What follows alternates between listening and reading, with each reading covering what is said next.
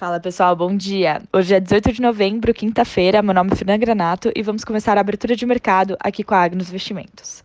Os futuros americanos ameacem na alta, com o fechamento dos índices ontem em queda. Dow Jones caiu 0,58, com o desempenho negativo da Visa, que caiu 4,7. S&P teve queda de 0,26 e Nasdaq caiu 0,33%, puxado pela queda no preço do petróleo. O Brent, que tem referência no Reino Unido, caiu mais de 3% ontem. Todo esse movimento de queda também foi reflexo da alta dos juros dos títulos americanos de 30 anos. Na agenda, hoje às 10h30, teremos dados do pedido de seguro-desemprego e também veremos dados do setor manufatureiro da Filadélfia.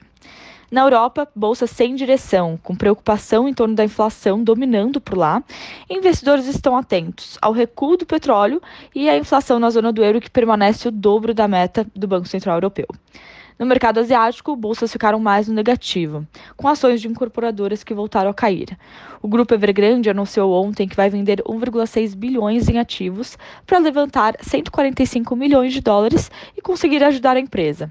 O mercado reagiu mal porque a companhia vendeu as ações com preço 24% abaixo do fechamento e fez as ações despencarem com essa notícia.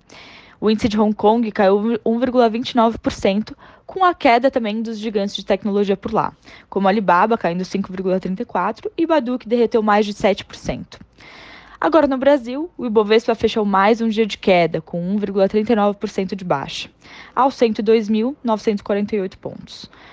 O dia foi puxado pela queda no mercado internacional, dados do setor de construção dos Estados Unidos que vieram abaixo do esperado, e isso somado ao nosso fiscal conturbado, inflação disparando e vencimento de opções.